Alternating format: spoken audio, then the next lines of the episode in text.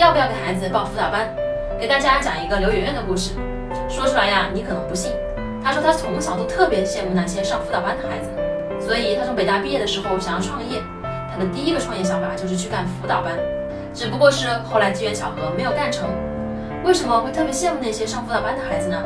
她曾经花了一个学期的时间努力的学习，把数学成绩从九十分，也就是刚及格，提到了一百三十九分。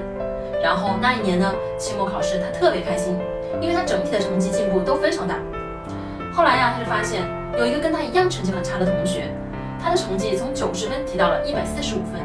他就问他，说你都干什么了？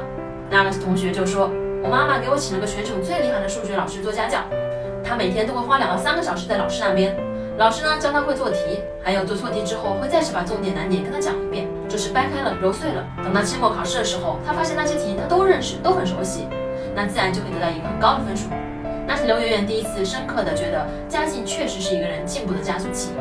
所以后来每次有人问她说怎么给孩子能快速提高成绩的时候呢，她就会说请一个一对一的老师。不过请一对一不是长久之计。第一，你的家庭条件能不能负担得起？第二，你的一对一老师够不够好？第三，请了家教要补上的这个成绩，要继续请家教才能保持下去。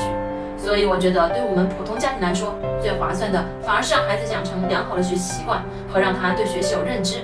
到底怎么学习？学习的方法、学习的策略，这些东西反而可以用一辈子去帮助他。